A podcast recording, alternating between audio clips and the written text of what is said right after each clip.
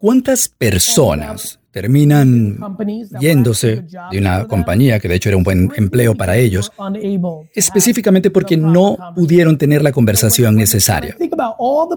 Cuando pienso en toda la gente que se ha ido, mira, yo, yo recibo eso, ¿no? Hay gente que cuatro o cinco años después me manda un email y dicen que se arrepiente de haberse ido porque no se ocuparon de algo pequeño que se volvió grande. Y por cierto, tengo suficiente conciencia de mí mismo y responsabilidad para saber que si yo no tuviera el lujo de ser el CEO, el dueño, mi falta de deseo de tener una confrontación de cero abierto probablemente me habría hecho a mí ese tipo de empleado, como mm, es más fácil para mí irme a otro lado en lugar de abordarlo, ¿no? Entonces, pienso en eso y, en muchas áreas de mi vida. Porque yo dejé novias cuando era más joven, cuando pude abordar eso, pero no quise. Entonces, cuando tú me escuchas hacer esa pregunta, sí, creo que hay muchísima gente que está escuchando ahora, que son empleados y que tienen microproblemas. Y creo que esa estructura que, de la que tú vas a hablar puede impactar. Si una persona escuchando este podcast ahora, mañana, tiene una reunión con su jefe, de hecho, y realmente le dice lo que tiene en mente, eso puede evitarles o les puede permitir quedarse en una compañía que les gusta en muchas áreas. Creo que mucha gente renuncia o permiten que una semilla se convierta en un cáncer. Sí, déjeme abordar eso. Es algo que he hecho con mucha de tu gente. Está en un módulo que se llama Tu Yo Interno, Fantasmas en la carrera. También podrías contarle a la gente cómo expandiste tu negocio, aparte de humano, para una plataforma.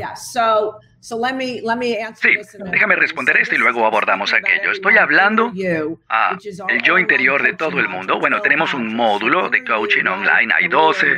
Yo interior, vida, carrera, estudiantes, etc. ¿no? En el módulo 7, en la parte de la carrera profesional, están los fantasmas. ¿Qué son esos fantasmas? Algo que pasó, digamos, quien quiera que seas, has tenido un millón de experiencias y cuando te preguntamos cuál es tu fantasma en esa carrera profesional, tienes 5 a 10.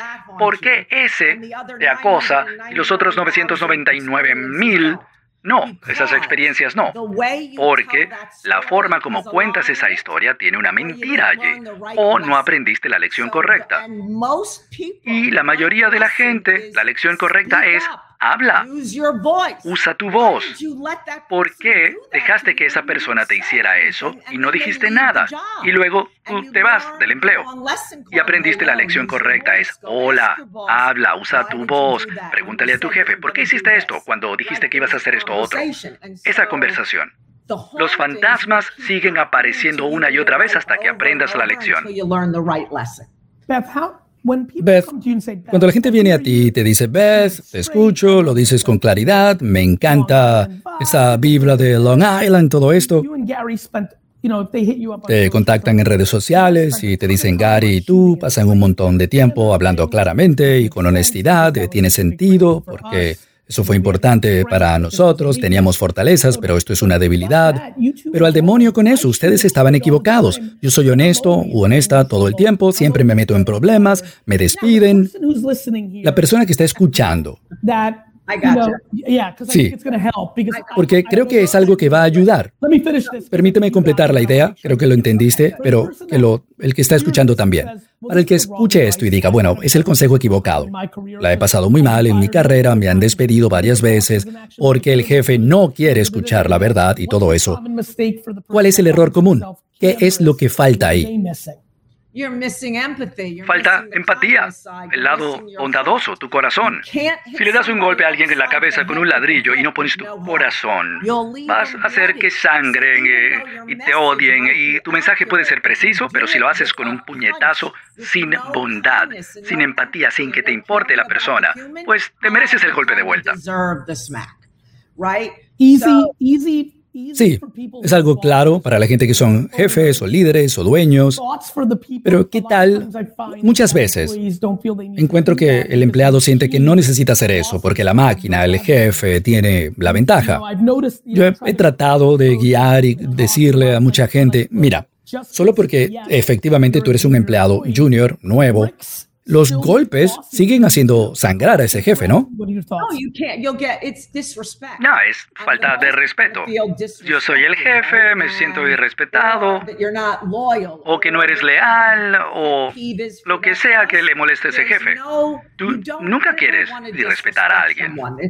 Siempre es cómo puedo hacer que sepas lo que funciona para mí desde el corazón.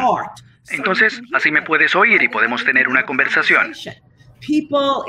Sabes, tu jefe, tu gerente, ellos se preocupan por ti, les interesas. Yo sé que a ti te puede haber surgido una historia que ahora crees y has estado reuniendo evidencia para demostrarla, pero esas evidencias te van a hacer salirte, irte por la puerta. El principio esencial es lo que tú creas, vas a buscar demostrar eso. Si crees que tu jefe pues no te quiere, vas a demostrarlo y no le vas a hablar.